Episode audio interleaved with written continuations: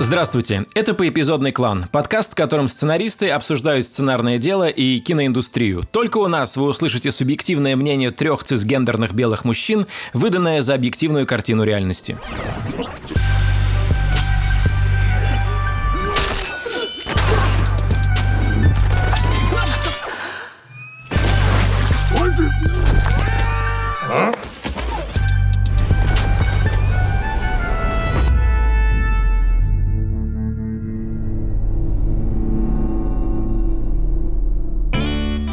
Меня зовут Николай Куликов, я сценарист маминой подруги. Привет, меня зовут Роман Кантер, я сценарист и продюсер, который очень любит отвечать на хорошие вопросы.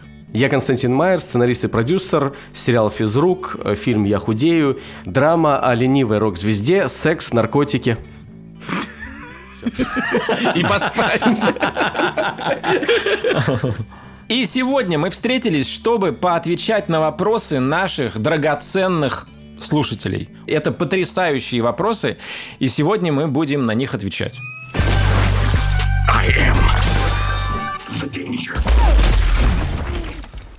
Расскажите о своих сценариях, где герой погибал. Если такое было, жалко, избегайте такого, если можно. Или наоборот, радость есть от описания, или описание просто рабочий момент. То есть вопрос о том, получаем ли мы удовольствие, или вообще что мы испытываем, убивая людей в своих сценариях. Ром, расскажи, что ты чувствовал, когда ты убил героя Борисова в «Коньках»? Тогда это был, мне кажется, рабочий момент, потому что я не знал, что это будет Борисов, понимаешь? Вот как только ты начинаешь думать, что это Борисов, и видишь уже финальный фильм, кажется, э, что ты испытываешь эмоцию. Когда это касалось сценария, это была драматургическая задача. Я, может быть, что-то такое, ну, и испытывал, но, наверное, все-таки не в первом драфте, а вот когда мы добрались уже к финальному драфту более-менее, и я э, вносил какие-то там последние штрихи, и я перечитал вот там эту сцену, я почувствовал какую-то сильную эмоцию, но, конечно, мало сравнению с тем, что я почувствовал, когда посмотрел фильм. А раньше я гораздо легче подходил к таким вещам. То есть, условно, люди погибали в сценарии, абсолютно я для себя их как-то немножечко расчеловечивал, что ли? То есть, или они были недостаточно реалистично описанными, чтобы испытывать к ним по-настоящему чувства, как настоящим людям, понимаете? И мне кажется, это, в принципе, свойственно подростковому возрасту, где нам нравятся вот эти фильмы, где там людей просто там убивают пачками, и вообще, э, значит, ты об этом не задумываешься. Не знаю, я сейчас все, все больше и больше начал думать, и вот у меня был такой момент, что когда я писал первый сезон «Эпидемии», у меня не было ребенка. Ну, я думаю, что сейчас это не будет спойлером. Там есть такой момент, где погибает новорожденный ребенок. Женщина теряет ребенка на самом последнем сроке. Тогда это для меня действительно было, ну, вот мне нравилась э, как бы драма этого, мне нравилось, как э, эпизод выглядит с этой сценой, как, значит, это все работает.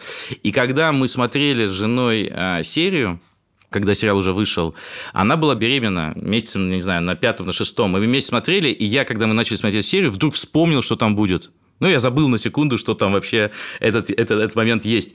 И я просто реально панически остановил просто серию и сказал, на, типа, дос, давай досмотрим через пару месяцев, типа, это, этот эпизод, если до, досмотрим. В общем, в итоге я вот в этот момент почувствовал гораздо, ну, что-то совершенно иное, чем я когда-либо, ну, мог до этого почувствовать. И, и это, на самом деле, конечно, меня изменило. Это не то, что я сейчас не хочу убивать детей в сценариях или вообще ничего делать э, с детьми и вообще, как бы, а, очень трепетно относиться к каждой жизни внутри сценария. А я просто для себя понял, что к этому надо просто гораздо более серьезно подходить. То есть надо понимать, ради чего ты это делаешь и как это будет выглядеть. И действительно всегда взвесить на весах, э, что это будет значить для этого сценария, и насколько это необходимо. Вот и я действительно, вот это может быть одна из самых больших изменений, которые со мной произошли как со сценаристом вот за, последние, за последний год, там, условно говоря, там полтора. У меня есть такая проверка для себя лично. Если я уже придумал, меня как-то захватила э, какая-то мысль о нечеловеческих страданиях героя, и я дальше себе задаю вопрос, когда уже написал, я для какой цели это написал? Если ответ такой, чтобы шокировать зрителя, потому что он никогда такого не видел, то, скорее всего, здесь проблема. Скорее всего, я просто думаю об эпатаже, а не о том, чтобы как-то ну, это рассказало что-то новое о герое или о других героях в этих обстоятельствах, или это какое-то новое испытание и вызов.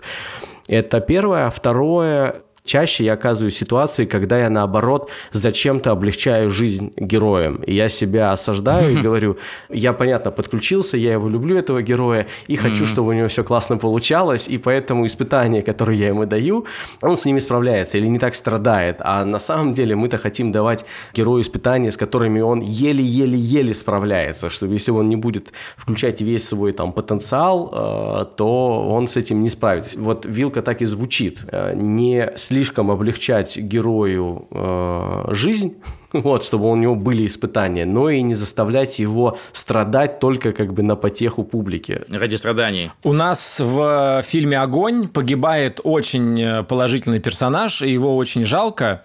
И я помню, что когда мы это писали, ну, мне кажется, это было абсолютно рабочей какой-то творческой задачей, я сейчас только не помню, я до этого слышал это высказывание Нила Геймана, или потом я его услышал и понял, что мы поступили правильно. Но Нил Гейман говорит, если я хочу заставить вас заплакать, я не буду описывать там плачущего человека или там дождливый день и так далее. Я создам единорога, а потом убью его и разобью вам сердце. И вот мы, по сути, сделали то же самое. И сейчас я открыл сценарий фильма «Огонь», и я прочитаю, как у нас выглядит это описание когда погибает Максим. И, кстати, Максимом мы его назвали, потому что референсом для этого персонажа у нас был Максим Перепелица, э, супер положительный, музыкальный, игривый, но супер как бы четкий и сильный э, мужчина при этом.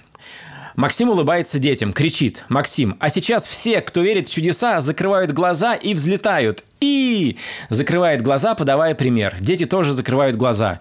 Иволгин тянет рычаг. И тут вдруг стрелка на приборе оживает. Движется все выше и выше. Иволгин «Летим! Летим!» Оборачивается к Максиму, чтобы увидеть его радость, но вместо него пустое место. Дети смотрят вниз. Там стоит Максим и радостно машет рукой. Надевает гитару. Вертолет медленно поднимается над ним. Дети смотрят в иллюминатор, у всех глаза влажные от слез. Вертолет все выше, вспыхивает, вылет вылитое на поляну топливо. Хап! Максима накрывает огонь на сильную музыкальную часть песни. Горят детские сандали. Вот так это было в сценарии. Если вы сейчас ничего не почувствовали, то это окей. А хап это дописано? Вот так скажи. Вот это... Да, да, да, да, да, да, да. Это моя, или так, наша уже манера, я бы сказал. А, я люблю в сценарии описывать какие-то, звуком описывать какие-то резкие движения.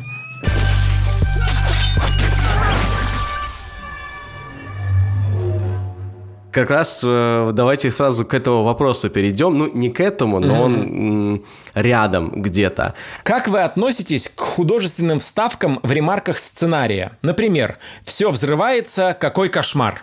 Мы обычно стремимся описывать в сценарии кадр, то есть литература может описывать что угодно. Погоду, мысли героя, отвлекаться на какие-то социальные комментарии. Сценарий должен описывать кадр. И, например, Уильям Голдман, вот его книжке Adventures in the Screen Trade, там есть фрагмент его сценария, и видно, что он красочно, но, в общем, описывает, по сути, кадр.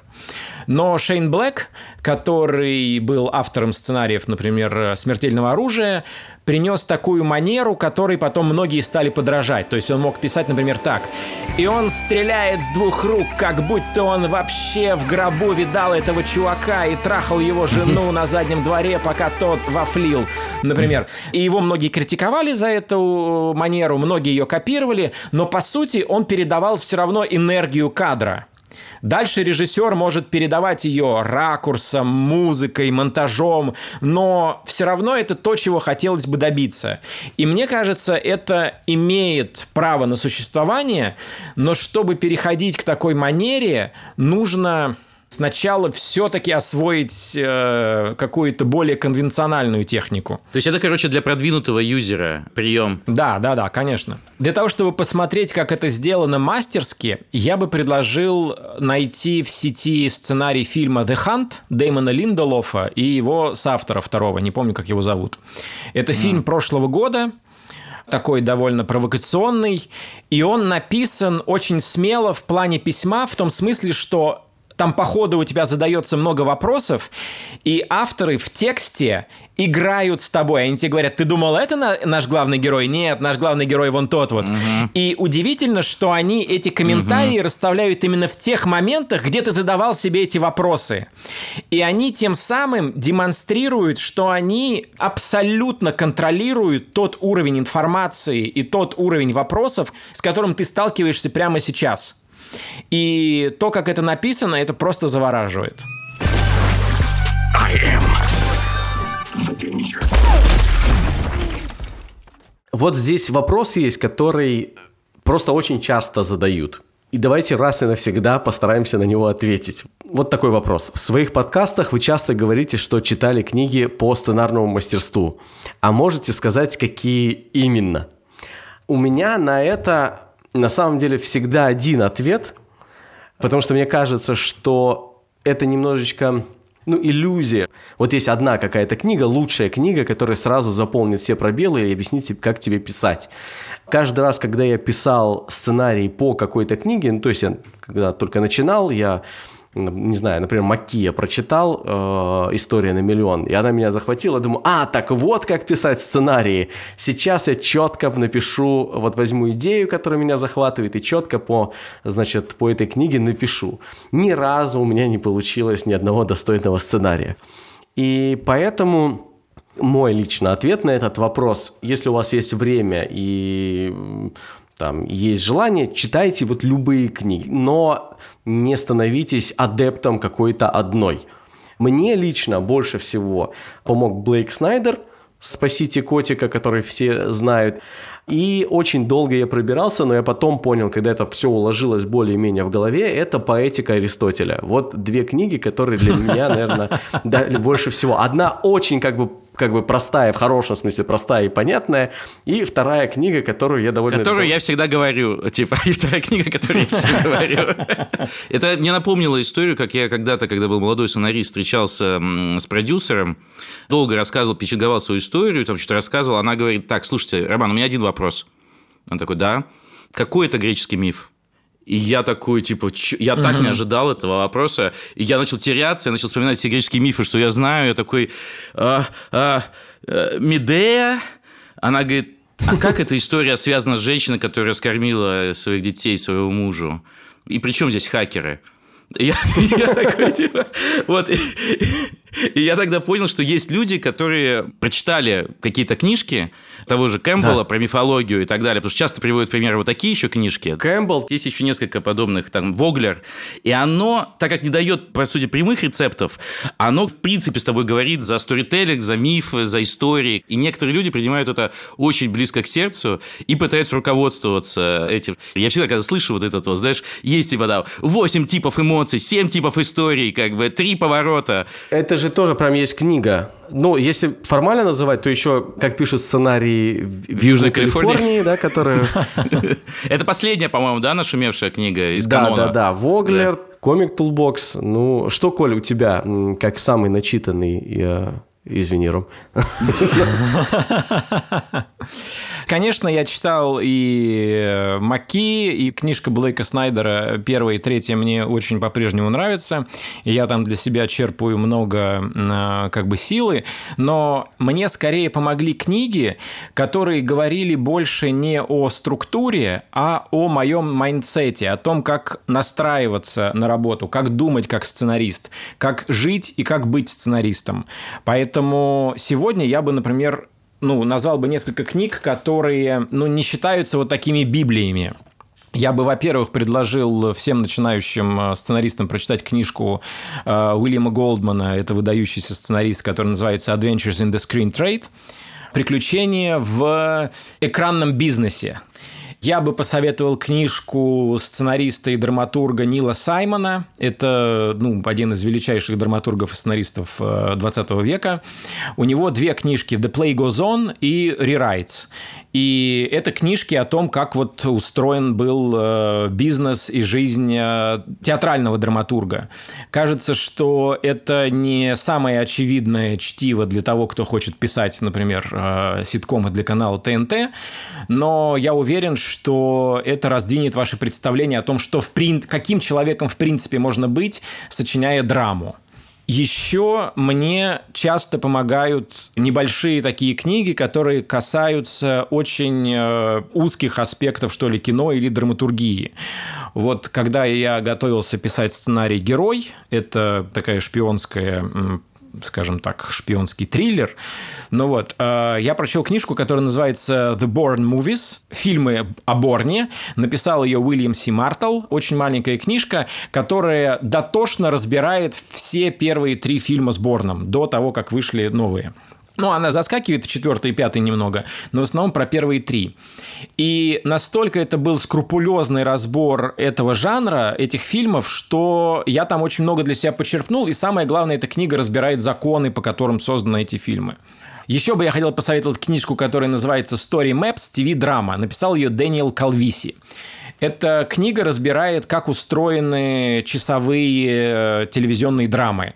И на примере нескольких пилотов, э, там Breaking Bad, Скандал, э, Ходячие мертвецы и так далее, там разбирается структура ну, собственно, вот этого особого жанра. И когда мы написали Толю робота, и я понял, что я по-прежнему не очень понимаю, как пишется такое кино. Я вот э, прочитал эту книжку и уложил у себя в голове какие-то вот э, понимания о том, как устроен конкретно этот жанр. И я бы добавил еще э, книги о том, как создавались какие-то культовые там сериалы, которые вы любите, как создавались «Друзья», как создавались «Теории большого взрыва». Это тоже помогает э, распаковать, как, какие инструменты использовать для того, чтобы вызвать в вас эти эмоции. И если просто как бы даже попытаться повторить, то есть это такой ремесленный подход, цеховой даже. Ты берешь, смотришь, как устроено, тебе прям рассказывают, и потом ты пытаешься это воспроизвести, и ты вдруг понимаешь, э, как это работает, и дальше ты можешь с этим уже играться. Но, кстати, я на всякий случай скажу еще, что вот как раз книга, которая поменяла немного мой mindset, и после которого у меня карта и пошла, я бы сказал, это книжка, которая называется How to Write Movies for Fun and Profit.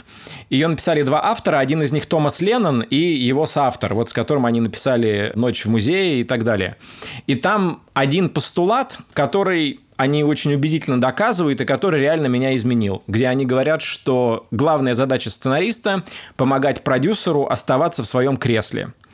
И когда я понял, что вот это моя реальная задача, с тех пор карьера и пошла вверх. Коль, ну все, можно расходиться. Мне кажется, ради этого, ради этих 10 секунд вообще два сезона делали, как бы, чтобы наконец дойти до сути, дойти до самой мякотки. В общем, как бы это, мне кажется, лучший ответ на незаданный вопрос. Но в, историях же про, вот как ты упомянул фильм, э, книгу Голдмана, э, или я могу еще привести в пример э, и порекомендовать книжку Анатолия Гребнева, книгу «Записки последнего сценариста». Там про его советский опыт, как он был сценаристом. Мне эти книги всегда как бы показывали какие-то ситуации, в которые ты так или иначе будешь попадать, индустриальные, в отношении с режиссерами, вообще что бывает. И это, ну, интересный э, способ сравнить со своим опытом и вообще понять и предугадать, что может тебя ждать дальше. Вот я так скажу. А книги, которые тебя просто учат о том, как написать сценарий, они мне, знаете, напоминают что? Они мне напоминают вот какую-то книгу рецептов про блюда, которые ты никогда не пробовал, и для того, чтобы их сделать, надо использовать продукты, которых у тебя сейчас нет. Вот, понимаешь? И как бы, угу. и ты сиди, и, и как бы ты сидишь с этим, и такой, ну хорошо, окей, я понял, там очень много, там 85 стадий, да, я, я понял, ну да, хорошо. И повторить это невозможно, соответственно, и не нужно, что главное. Кстати говоря, дорогие слушатели, мы выпускаем свою книгу о том, как правильно писать сценарий. Та самая книга. Как на самом деле. И та самая единственная книга. Слушайте, ну у меня есть, кстати, я даже книгу не написал, но у меня есть точно название, которое, мне кажется, продаст точно и выделит ее из всех книг. Я хочу назвать ее «Как дописать сценарий».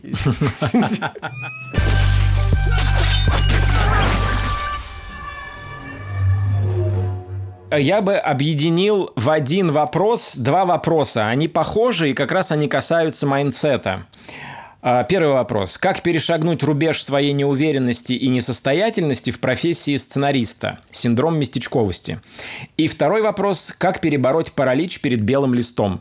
Мне кажется, эти вопросы похожи, то есть ответ лежит где-то в одной плоскости. Да, конечно, неуверенность и белый лист связаны прямым образом. Напрямую. Я для себя очень четко наверное, пару лет назад для себя вдруг неожиданно, и тоже когда начал заниматься, ходить на терапию, это сейчас скорее отвечаю на вопрос про неуверенность, вдруг очень четко разделил, что я до этого думал о том, что я получу удовольствие от результата. И как бы хотел сразу оказаться вот, вот там, где результаты, где как бы кайфово, и всем оценили там, и все-все-все. И, соответственно, меня вот этот путь, он немножечко пугал путь до этого результата, потому что там могло не получиться, могло не дойти, там, и, соответственно, то, что пишешь, это то, что мешает тебе оказаться сразу у цели.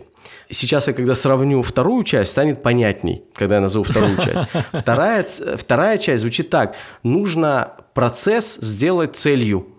То есть mm-hmm. я когда понял, mm-hmm. что процесс, сам процесс написания становится целью меня как сценариста, то есть писать, рассказывать эти истории, это то, о чем ты говоришь в школе, то есть какая-то часть меня выражает э, какие-то истории.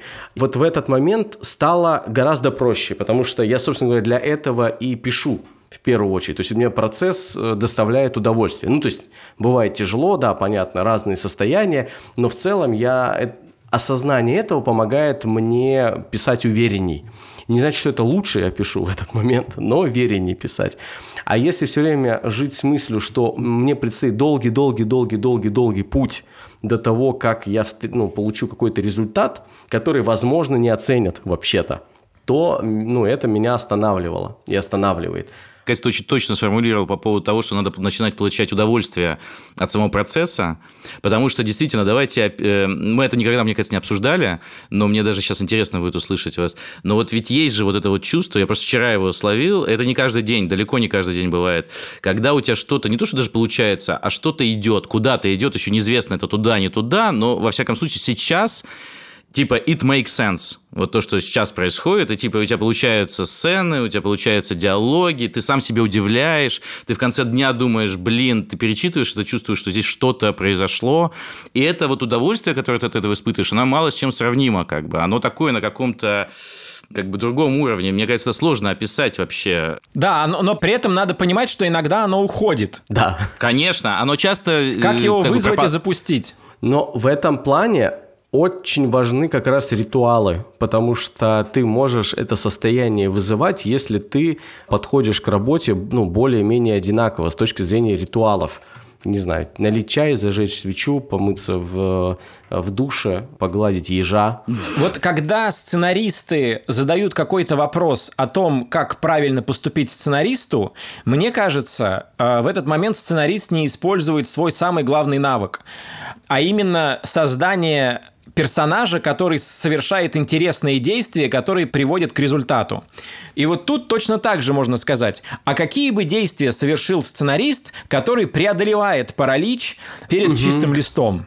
Интересно. И я бы здесь, например, сказал так, что я в таких случаях превращался бы в своего собственного менеджера. Я бы воспринимал себя как машину по производству классных идей и понимал, что мне нужно запустить эту машину. Как запускается эта машина? Когда этой машине задают интересные вопросы.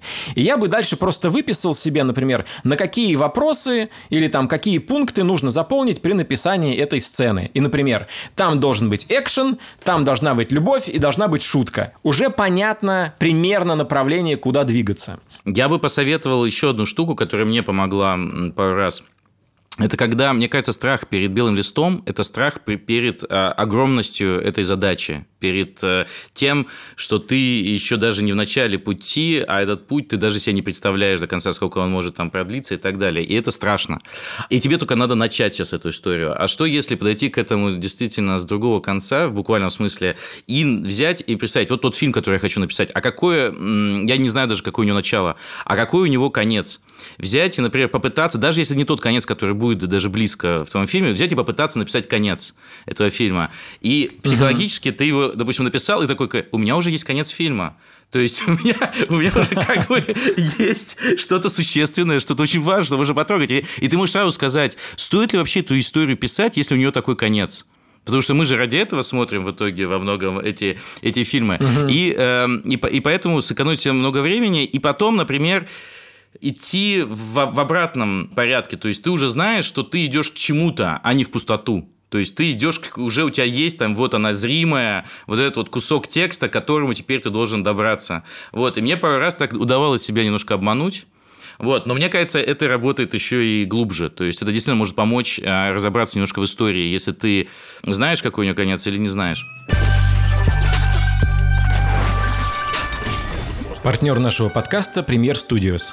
И сегодня у нас на связи сценарист и режиссер фильма «Маша» Анастасия Пальчикова. Это фильм о взрослении девочки, которая растет в 90-х, мечтает петь джаз, но вокруг нее боксеры, разборки и перестрелки. Фильм выходит в прокат 1 апреля. Дайте трубочку, пожалуйста.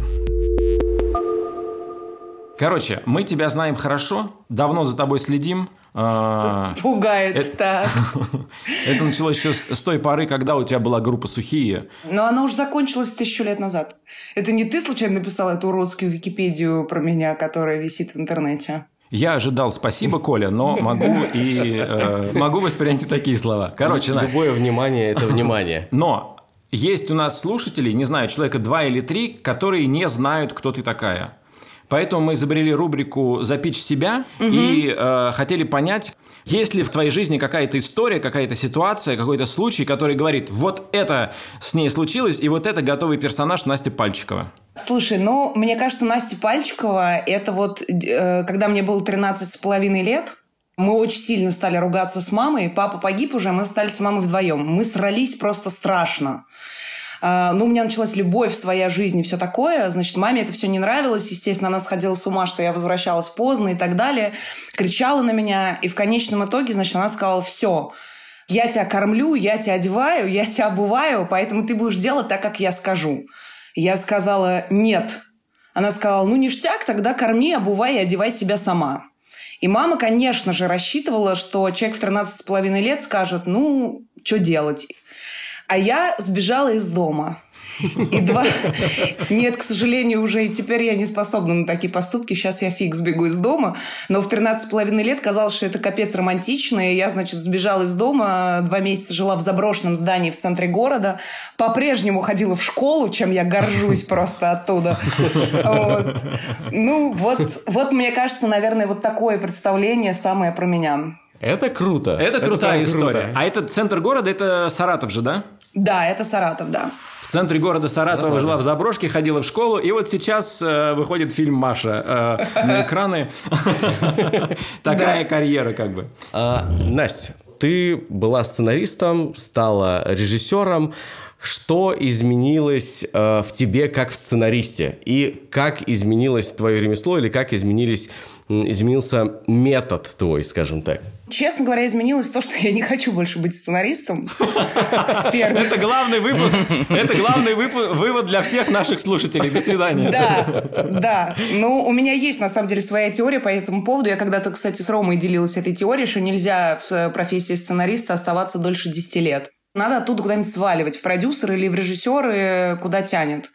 Я, в общем, мне кажется, свалила из этой профессии. Ну, то есть я, наверное, буду еще писать для кого-то сценарий, то есть я не зарекаюсь, но в первую очередь для себя. Какой-то сейчас надо бросить микрофон, мне кажется. Вот если у тебя есть микрофон, надо его бросить сейчас. После этой фразы.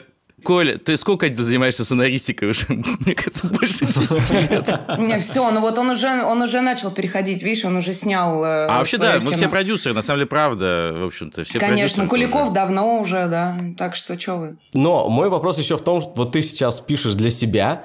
Да. Э, Изменилось здесь что-то? Ну, то есть Да, вот просто... как ты начала писать после того, как ты посмотрела на свой текст глазами режиссера? Мгм. Да, изменилось, конечно. А, Ну, во-первых, я, в принципе, всегда довольно производственно писала сценарии, а, но, конечно, после того, как ты снимаешь свой фильм, ты начинаешь писать, и в каждой сцене, просто в каждой ты зависаешь, типа из серии, как только ты собираешься написать, что сцена происходит в подъезде, и в этот момент ты думаешь, да, ну нет.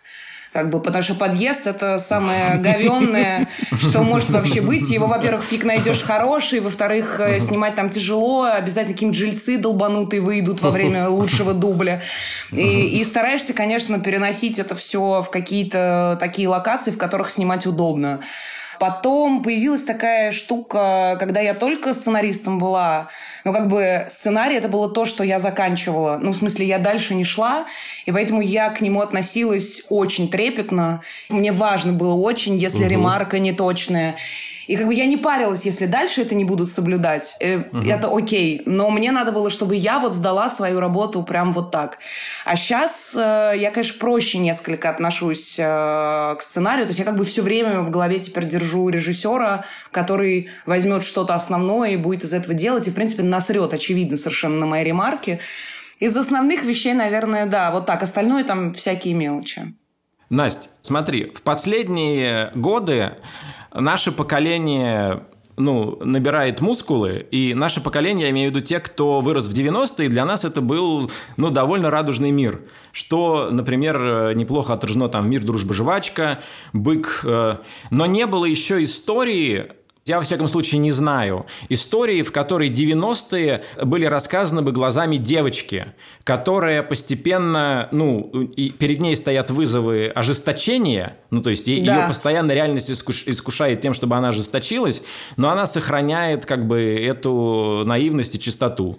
Что, ну, помимо вот этого довольно свежего ну, сюжета, которого я, во всяком случае, не видел. Что еще приносит твой фильм вот на эту поляну осмысления 90-х нашим поколением? А, слушай, но прикол заключается в том, что мы все... Ну, вот сейчас пока есть только три фильма про 90-е, ну, вот три фильма, угу. скажем так, молодого поколения, да, не, не, не старые фильмы про 90-е, а нынешние. «Хрусталь», «Бык» и «Маша». А, ну, есть еще «Мир, дружба, жвачка», я просто не видела. Угу. А, я могу говорить за «Машу», за «Хрусталь» и за «Бык». Это абсолютно три разных фильма. Вообще. Просто ни «Хрусталь», ни «Бык» — это не 90-е глазами ребенка, ну, глазами подростка. Угу. То есть не взрослые, а рядом где-то дети, а вот через этих детей – показано это время. Вот, ну, я не знаю просто других фильмов, где бы это было сделано. Ребят, ты не, вы не поняли? Это дело в том, что мюзикл с боксом. Насколько я, насколько я помню. О, box music? Или music box это называется? бокс. Пойдешь к нам пиарщиком Кантеру на фильм? Да. Но это, честно говоря, это не совсем, конечно, мюзикл, прям вот прям мюзикл, типа. Но там действительно поют очень много, потому что у меня девочка любит джаз, мечтает стать певицей. И все время поет э, джазовые песни. И разные телки, которые встречаются на ее пути, тоже поют джазовые песни. У меня, короче, там все время поют джаз угу. на фоне перестрелок, боксеров и боксерских груш. Поэтому вот тоже это классно. Ну, звучит как блокбастер. Что, если Рокки был бы 12-летней девочкой вот в 90-е? Настя, спасибо тебе большое за то, что была открытой и такой клевой, как всегда. Спасибо, Настя. Вам спасибо большое. Надеюсь, этот бездушный мир не заденет нас своей пулей. I am я бы хотел вот про какой э, вопрос поговорить. Возможно ли вообще писать в одиночку? А если это комедия? Понятно, что это довольно обширный вопрос, а, ну, короткий, здесь просто есть как бы а, сразу два кунг-фу. Есть Рома Кантер, который, по-моему, большую часть времени э, пишет в одиночку и использует режиссеров и продюсеров как эм, неких бади-райтеров, как это правильно сказать. И, и там есть там лично мой опыт практически всегда опыт соавторства. И я не то чтобы именно за него, только потому что он правильный. Мне он нравится, потому что это всегда кайфово. Ты всегда с классными чуваками и девчонками пишешь и придумываешь какие-то крутые истории, ты можешь с ними обменяться какими-то мыслями, и у тебя есть не только твой опыт и твои переживания, но еще и э, опыт твоего там соавтора. Хотя опыт написания в одиночку, конечно, тоже есть, но вот я лично предпочитаю э, писать с кем-то. Мне так комфортней и кайфовей. Но если посчитать весь там свой опыт, то, наверное, я все-таки меньшее количество писал сам, а больше с кем-то. Но мне кажется, здесь, помимо того, что просто действительно это интереснее и увлекательнее, как-то, ну, не знаю, просто приятнее писать с кем-то, наверное, и обсуждать свою историю с кем-то по ходу. Мне кажется, здесь важно, нашли вы того самого человека, понимаете? То есть у вас есть команда. Если вы команда, вот как Костя и Коля, то это может быть на жизнь, на всю жизнь, как бы и так далее. Или, во всяком случае, на, на карьеру карьеру. И если вы понимаете, что вы усиливаете друг друга, что вы растете вместе, что вы помогаете друг другу, и внутри сценариев, и вообще, в принципе, по жизни у тебя есть такой, ну, друг, я не знаю, коллега, товарищ, вот, это, конечно, ну, очень большой плюс, который сложно просто только в сценарных терминах оценить. И я хотел упомянуть одну ловушку, вот, которая редко, мне кажется, обсуждается. Я, во всяком случае, не слышал, что вы обсуждались применительно вот кому, э, в работе в команде. Я не знаю, сталкивались ли с таким вы, но я вот видел пары сценаристов, в которых я в какой-то момент начинал понимать, что один сильнее другого. И что я, когда получаю, например, э, сценарий, я могу точно сказать, что кто писал. Угу. И я э, столкнулся с такой странной дилеммой, что мне нравится из этой пары один сценарист. И я не знал, что с этой ситуацией делать. И я реально раздумывал, долго, я давал там кучу шансов, я как пытался намекать, там, а как вы? Пытался узнать, а как вы пишете? Вы прям в комнате сидите или там один сцена один, другой, или вообще на самом деле этот драфт написал полностью, ну, это как-то сложно такое сказать и так далее, но я в какой-то момент поговорил с одним из этих сценаристов и сказал, что мне кажется, вот с моей стороны, я вот э, имел какой-то опыт работы с вами, и мне кажется, что твой там, условно говоря, партнер holds you down, как бы, да, то есть твой партнер немного тебе мешает. Это просто вот мое наблюдение, я не претендую там на истину и все такое. Мне так, вот у меня сложилось такое впечатление. Потому что я на самом-то деле мог ничего не говорить, но мне реально стало, как бы я вдруг увидел это как проблему для этого человека. Что, возможно, это его, э, это не позволит ему развиться и дойти там до каких-то карьерных моментов, которые он бы мог дойти, на самом деле, в одиночку. И, возможно, это вопрос просто неуверенности в себе. Мой опыт говорит о том, что это немножко по-другому устроено часто. Это не так, что один автор э, сильный, а второй слабый, и как только ты отсоединяешь как бы слабого автора, то сильный сразу начинает писать еще сильнее. Часто это такой интересный симбиоз, где второй автор вообще его как бы роль в этом дуэте немного иная. То есть это может быть человек, который задает правильные вопросы, или тот человек, который м- создает правильный как бы правильное состояние потока или там, ну, то есть там много причин, по которому это единый организм, который пишет просто классные истории. И у меня как раз был опыт негативный, то есть когда я похожим образом, ну, точнее, там было все просто. Я говорю, давай, ты напишешь эту серию, а ты напишешь эту серию. Раздельно, ну, там я как-то обосновал это, я сейчас не помню точно как. И в итоге я получил две плохие серии.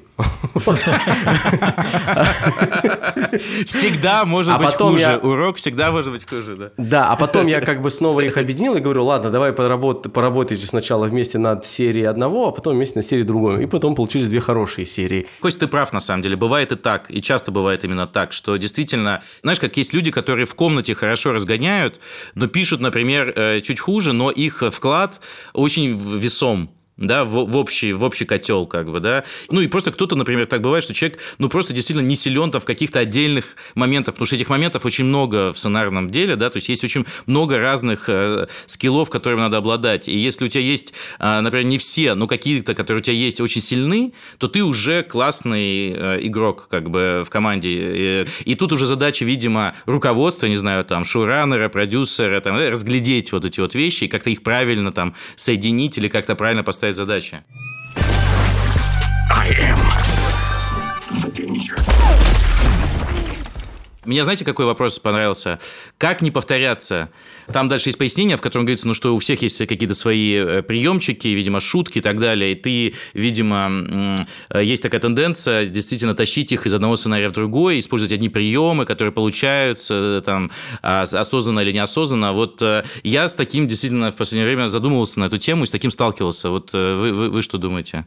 Мне кажется, автор э, беседует немного как бы с собой, то есть он решает какой-то важный вопрос, который не до конца выражен в этом э, вопросе.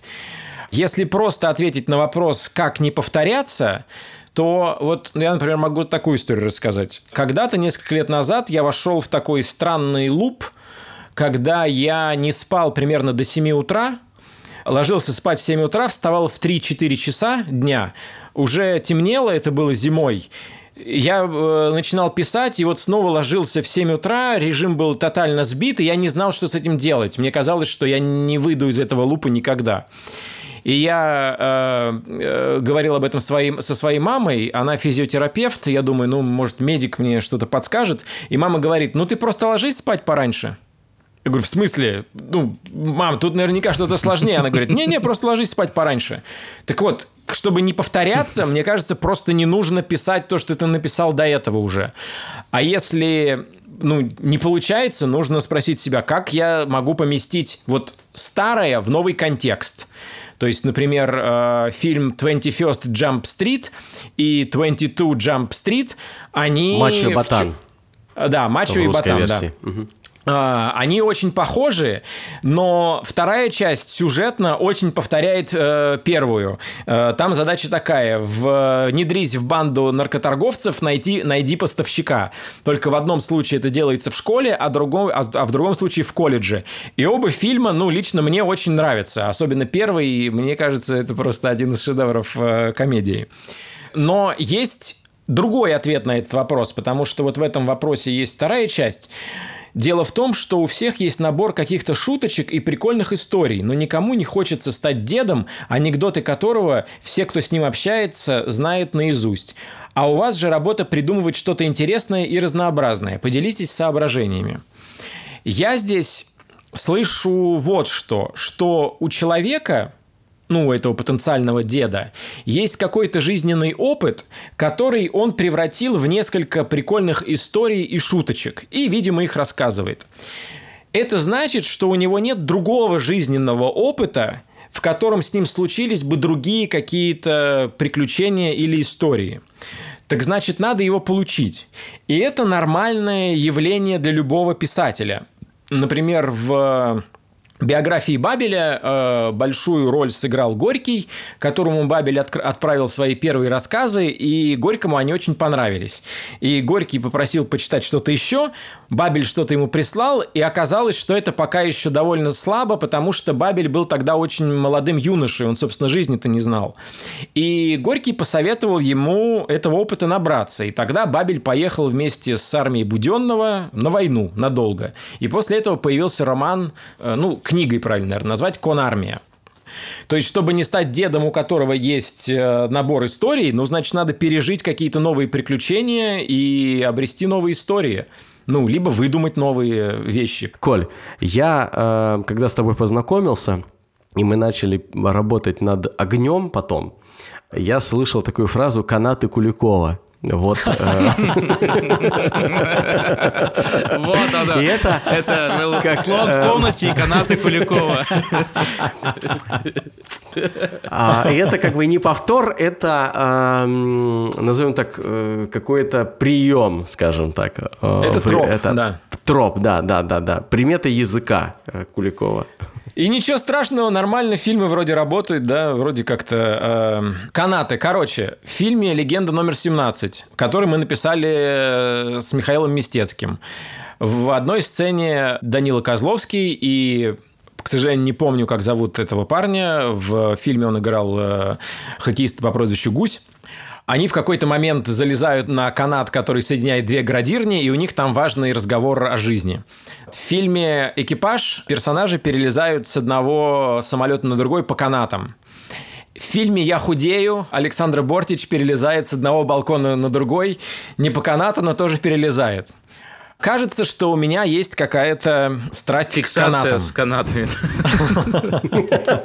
С мягкими, длинными... С мягкими значит, длинными э, вещами, да. Открываем словарь Фрейда, ищем слово на «к», канат. Не знаю, мне кажется, что с этим можно жить, но мне нравятся иногда повторы, не в смысле самоповторы, а вот, например, мне кажется, что одна из лучших шуток мировой комедии это, ну вообще, мне очень нравится этот фильм «Ниночка» Эрнста Любича, и там есть шутка, которую я люблю, наверное, вот с 25 лет.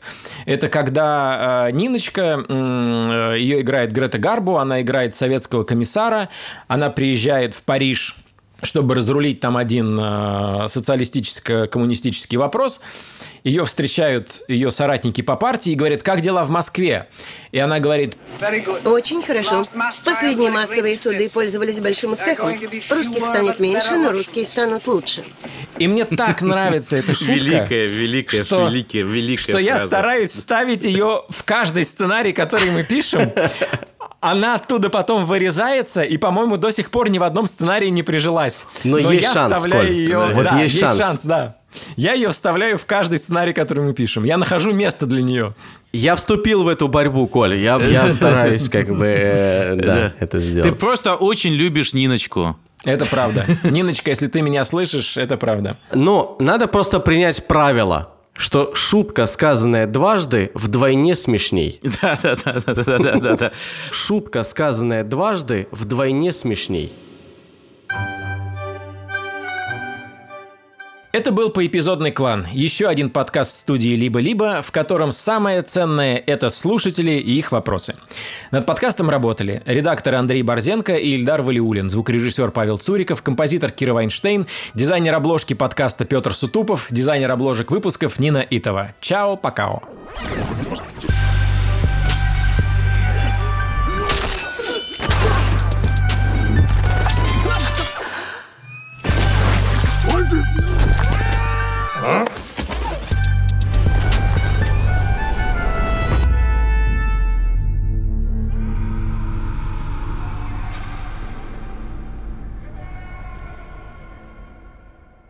И меня часто спрашивают, Николай, а где вы берете ваши идеи? Ну вот в «Легенде 17», когда они перелезают по канатам с трубы на трубу. Или в э, «Экипаже», когда они перелезают с самолета на самолет по канатам. Мой секрет прост. Источник моих идей – это Пыхмастер SX 3000. Слушай, у нас по задаче героиня переезжает из Казани в Нижний Новгород. Нужно какое-то остроумное решение, чтобы ее туда переправить. А сколько у нас каната?